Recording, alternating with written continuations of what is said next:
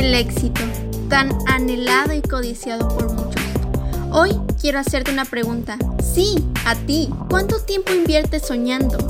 ¿Y cuánto inviertes en trabajar para alcanzar tu sueño? ¿Qué estás haciendo el día de hoy para luchar por lo que quieres y poder recibir el éxito que deseas? Puede ser en la escuela, en el trabajo, en donde sea, pero ¿qué has hecho para lograrlo? ¿Realmente tienes muy claro qué quieres hacer con tu vida? ¿Estás satisfecho con lo que has vivido hasta ahora? ¿Existe algo que querrías cambiar de ella? Este es un programa para soñadores, pero con una dosis de realidad, porque es válido y hermoso soñar, pero lo importante es actuar. Así que bienvenidos a Es hora de actuar.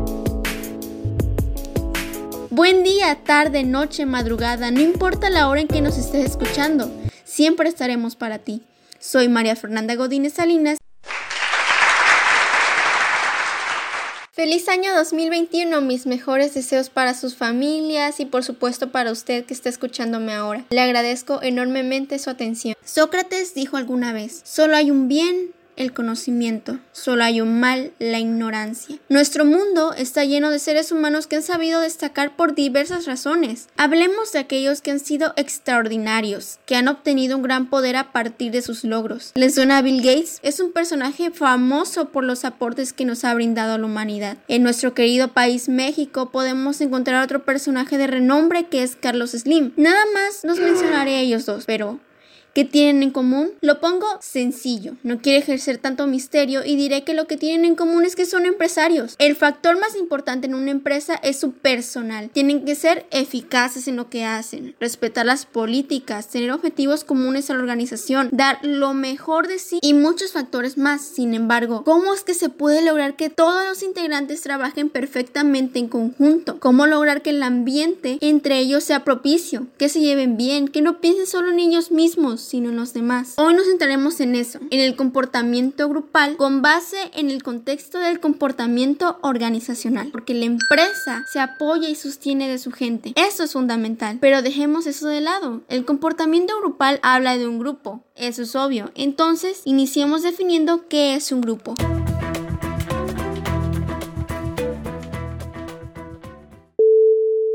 Grupo se define como dos o más individuos que interactúan y se reúnen para lograr objetivos comunes. Se clasifican en formales aquellos definidos en la estructura de la organización y no formales las alianzas que no lo son. Son espontáneas y surgen debido a las relaciones interpersonales. Sus etapas de desarrollo son etapa de formación, se recopila información, impresiones de los otros, del alcance de la tarea a realizar y cómo abordarla. No hay demasiada prevención de conflictos. La segunda es la etapa de tormenta. Es el conflicto al interior del grupo, pues acepta la existencia del mismo, pero persiste en los ideales individuales. Se desconoce quién controlará el grupo. La etapa de normalización, que es la siguiente, es donde se establecen las reglas y el compromiso, el alcance de tareas o responsabilidades y se entienden unos con otros, aprecian las habilidades y experiencias. La etapa de desempeño es donde la estructura es funcional, aceptada por completo. La energía del grupo se ha transferido a llevar a cabo las tareas. Y la última es la etapa de terminación. El alto rendimiento ya no es prioridad, sino que la atención se dirige a terminar las actividades. La respuesta de los miembros del grupo puede variar. Algunos se encuentran tristes por perder amistades ganadas durante la vida del grupo. Y usted se estará preguntando cuáles son sus propiedades. La primera son los roles. Es el papel que juega cada persona en un grupo por su comportamiento característico. Las normas, las reglas que controlan conductas pueden estar o no escritas en el reglamento. Lo siguiente es el estatus, posición en que se coloca un empleado dentro de la organización por las tareas realizadas, lo determina el poder que ejerce sobre los demás, la capacidad para contribuir al logro de las metas y características personales. El siguiente es el tamaño. El número de actividades idóneas es relativa si es un grupo pequeño o grande. Y por último, la cohesión, que es el grado de unión, pero resulta que tomar decisiones grupalmente ofrece un vehículo excelente para llevar a cabo muchas de las etapas del proceso de toma de decisiones, porque son una fuente poderosa para recabar información por la diversidad existente en las ideas y conductas, pero solamente estamos hablando de los grupos. ¿Qué pasa con los equipos de trabajo? Porque sí, resulta que son distintos. Los equipos de trabajo implican un grupo de personas que trabajan de manera coordinada en la ejecución de un proyecto. Pero entonces, si difieren, ¿cuáles son exactamente esas diferencias que remarcan no ser términos similares? Aquí tenemos la respuesta. Los equipos de trabajo responden en conjunto. Cada miembro domina una faceta determinada y realiza una parte concreta de al proyecto. Deben existir estándares comunes de actuación y hay una estrecha relación entre los miembros, además de igualdad y donde solo existe un jefe o líder escogido por conocimientos y experiencia, mientras que en el grupo de trabajo cada persona responde de manera individual y realizan el mismo tipo de trabajo. Cada persona puede tener una manera particular de funcionar, no es necesario que la relación sea tan estrecha entre ellos y se estructuran por niveles jerárquicos. Los tipos de equipos de trabajo que existen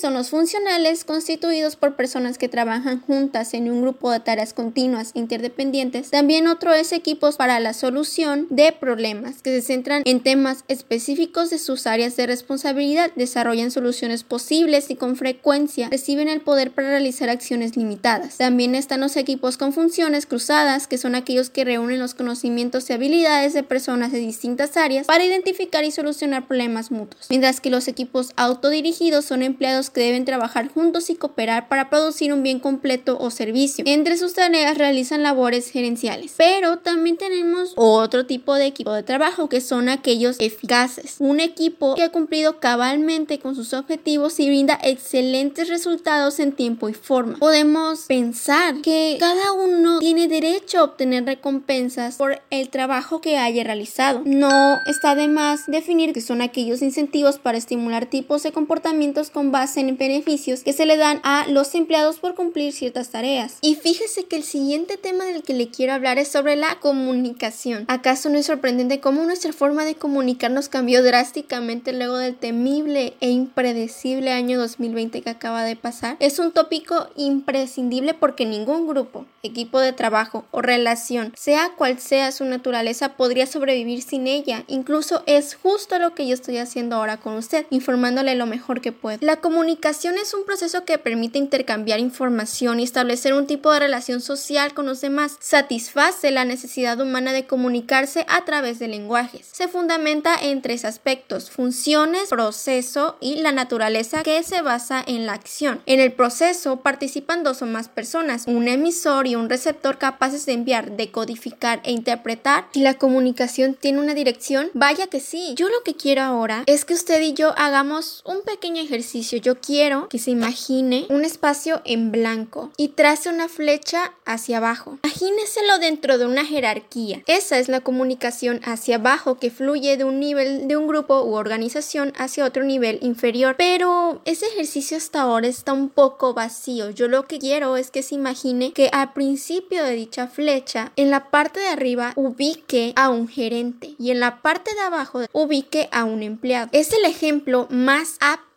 para describir esta comunicación hacia abajo, que es básicamente de un nivel superior a uno inferior. Pero la comunicación hacia arriba es al revés, ahora volteelos. Es aquella comunicación que fluye hacia un nivel superior del grupo o organización, es decir, de empleado a gerente, pero tenemos un último tipo, que es la lateral. La flecha ya no va a estar ni hacia arriba ni hacia abajo. Ahora va a apuntar en un mismo sentido. ¿Por qué? Porque la comunicación lateral es la comunicación entre entre empleados de un mismo nivel. Ahora sí, demos por terminado el ejercicio y continuemos los estilos que existen de comunicación. El primero que podemos encontrar es el interpersonal. Es el intercambio y comprensión de información que se lleva a cabo entre dos o más personas, con una vía fundamental de interacción con el medio y otros sujetos. La siguiente es la organizacional, la que se da dentro de la empresa. Pretende facilitar el flujo de mensajes para cumplir mejor y más rápido los objetivos establecidos. La última es electrónica, que se desarrolla a través de dispositivos electrónicos. Va de la mano con la globalización y el avance tecnológico. Sin embargo, ¿hay una forma de administrar la información? Pues resulta que sí, es una disciplina que se encarga de la obtención de información adecuada en la forma correcta para la persona indicada al costo adecuado en el momento oportuno y en el lugar apropiado para el desarrollo de una acción correcta. Esto es la administración de la información. Pero la comunicación no siempre resulta ser de la que esperamos, sino que existen barreras para ella. Estos son los factores que impiden o dificultan la comunicación, deformando el mensaje u obstaculizando el proceso. Están las barreras físicas, que son circunstancias que se presentan en el medio ambiente como ruidos, iluminación, falla o deficiencia en los medios usados, etc. Las semánticas resultan cuando no se precisa el sentido de las palabras y éstas se prestan a diferentes interpretaciones que pueden no ser las correctas. Después vienen las fisiológicas, que son aquellos defectos fisiológicos del emisor o del receptor que pueden afectar los sentidos y las barreras psicológicas resultan del agrado o rechazo entre ambas partes y la interferencia de estados emocionales o prejuicios. Y las últimas son las administrativas, que engloban la falta de planeación, presupuestos no aclarados, expresión deficiente, mala retención del mensaje, evaluación prematura, comunicación impersonal, periodo insuficiente para ajustarse al cambio o sobrecarga de información. Ahora, el siguiente tema que veremos es el liderazgo, pero para esto, como mencioné antes, quien nos guiará a usted y a mí en este fascinante tema es mi compañero José. ¿Le gustaría convertirse en un asombroso líder? ¿A quién no? Pero, ¿qué clase de líder le gustaría ser? Descúbralo en la siguiente sección llamada Fortalezcamos el saber.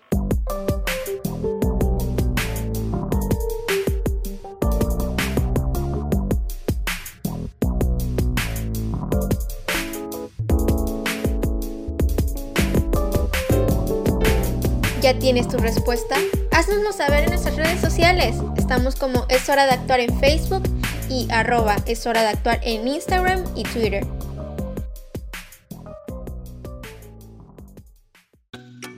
Hola, soy José Ramírez y hoy quiero atraparte en el tema del liderazgo. Es el conjunto de habilidades de una persona para influir en los demás individuos, motivándolos a realizar sus tareas de manera eficiente, ayudando a la consecución de logros.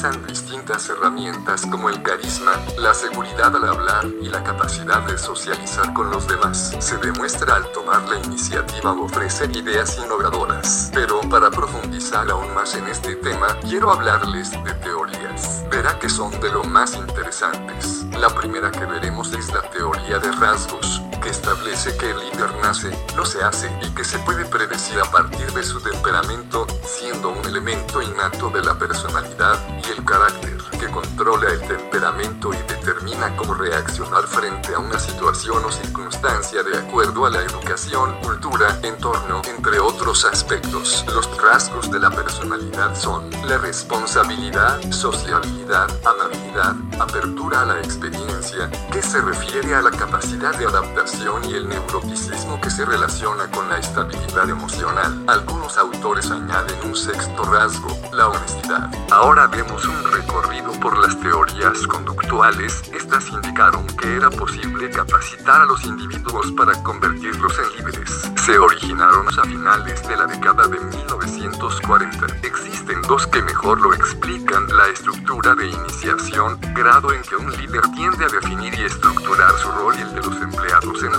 búsqueda del logro de las metas. Y la consideración, por otro lado, es el grado en que las relaciones laborales de un individuo se caracterizan por la confianza mutua, el respeto y la atención a los sentimientos e ideas. El líder ayuda en problemas personales, es amistoso y fácil de abordar, equitativo, brinda aprecio y apoyo. También existen las teorías basadas en la contingencia. Déjeme contarles que la contingencia es la posibilidad de que algo suceda o no. Los autores que estudiaban el fenómeno del liderazgo vieron que predecir su éxito era más complejo que solo identificar rasgos o comportamientos ideales de la teoría del intercambio líder-miembro. Declaró que los líderes forman relaciones sólidas con algunos miembros del equipo, pero con otros no.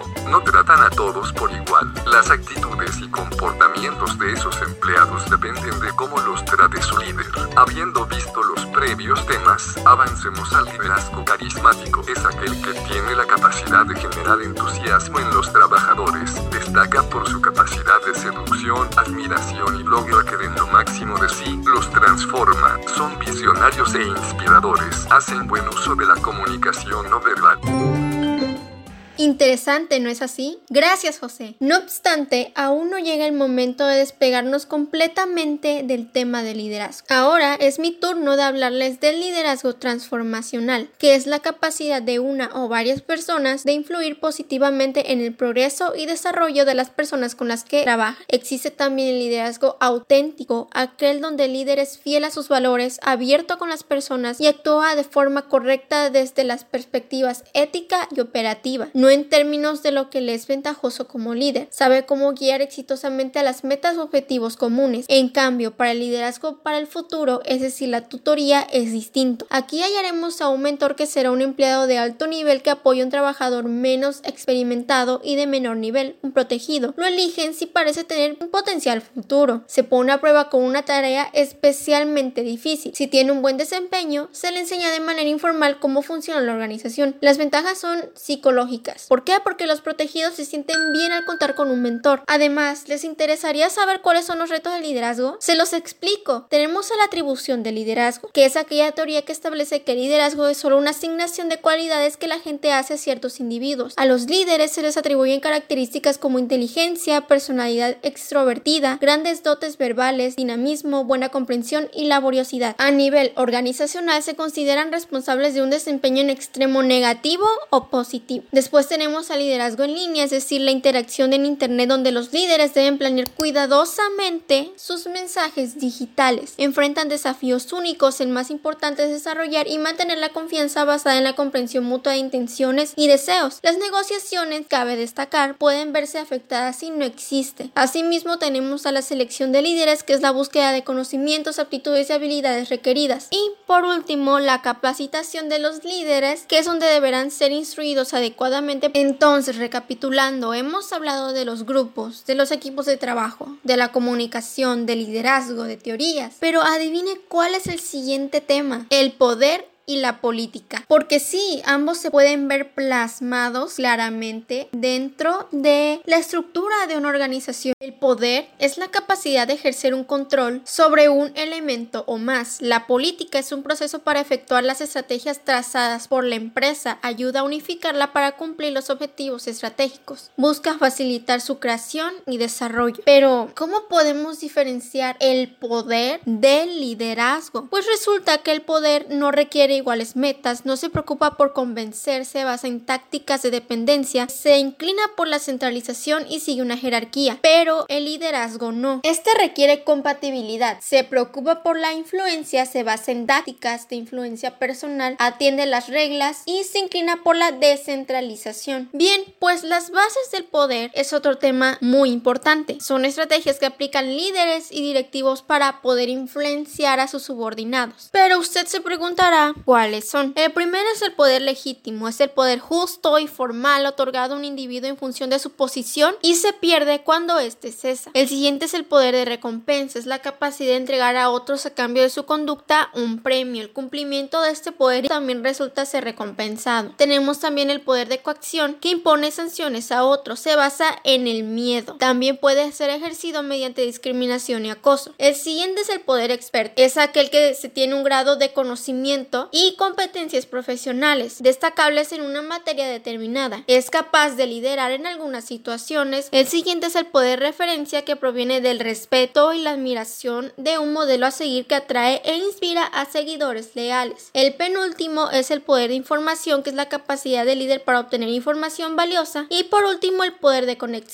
que es aquel que posee conexiones con personas importantes dentro y fuera de la organización. Yo hace un momento le hablaba de una palabra clave, acoso. E infortunadamente nos hemos topado yo creo que más de una ocasión en la que hemos leído notas, noticias sobre personajes que han abusado del poder que poseen dentro de una empresa. Y uno de los tipos de acosos que existen y que pueden suscitarse en el área de trabajo es el acoso sexual, lo que nos lleva a hablar del poder desigual en el lugar de trabajo. Antes que todo, el acoso sexual es una conducta intimidatoria, como dije, se basa en el miedo de naturaleza sexual, física, verbal o ambas y que vulnera la dignidad y estabilidad mental de quienes lo sufren. Muchas veces no son capaces de defenderse ni denunciar. Produce ansiedad, baja autoestima y depresión, por lo que hay que actuar de forma rápida y decidida bajo un protocolo de actuación basado en un compromiso de apoyo y asesoramiento. La sensibilización y educación son las armas más poderosas para evitarlo. Aún en la actualidad, sí, en el año 2021 el poder desigual desigual es aún visible. Este poder desigual que se manifiesta en ambos sexos es evidente en condiciones laborales, incluso llegando a manifestarse en discriminación, agresiones, subestimación o podemos verlo también como un incidente de gran frecuencia, pagos de salarios que difieren mucho por los prejuicios que existen en torno a ambos sexos o géneros. Así que nunca está de más solicitarle a las personas que padezcan de esto, que denuncien, que hablen, porque este tipo de comportamientos jamás, jamás deberían de ser aceptados, deberían de ser erradicados. Pero siguiendo con el tema y ya para culminar, tenemos la política que se le denomina como el poder en acción. Cuando las personas se reúnen en grupos, el poder se ejerce, se busca un nicho en el cual se tenga influencia, recompensas y cuando los empleados convierten su poder en acción son dados a la política. Aquellos con buenas aptitudes tienen la posibilidad de usar sus bases de poder con eficacia. La política organizacional, por otro lado, son las actividades que no requieren ser parte del papel formal de la organización, pero que influyen o tratan de en las ventajas y desventajas. Lógicamente de lo que estamos hablando en este último bloque son sobre conflictos, pero para poder solucionar un conflicto se requiere de negociación. Entonces, esto nos lleva a definir qué es un conflicto, que es un enfrentamiento que surge entre varias personas por diferencias de intereses, necesidades, deseos o valores. La negociación, mientras tanto, es el proceso de diálogo que conduce a un acuerdo mutuamente aceptado. El proceso de conflicto tiene cinco etapas, si no lo sabían. El primero es la oposición potencial o incompatibilidad, que es a partir de donde se origina la cognición y personalización, donde se representa las intenciones y por último el comportamiento y los resultados. Pero la negociación, si lo vemos más a fondo, es una forma de resolver conflictos de la mejor manera. Requiere disciplina, meticulosidad, planeación, estrategias, emociones y actitudes. Lo importante de ella es la relación y el resultado que nos brinde. Nada más les dejo la siguiente frase. La creatividad requiere tener el valor de desprenderse de las certezas del psicoanalista Eric Fromm. Cuídese mucho. Si cuida de usted, está cuidando de todos. Y no olvide que nunca es tarde. Siempre es hora de actuar. Hasta luego.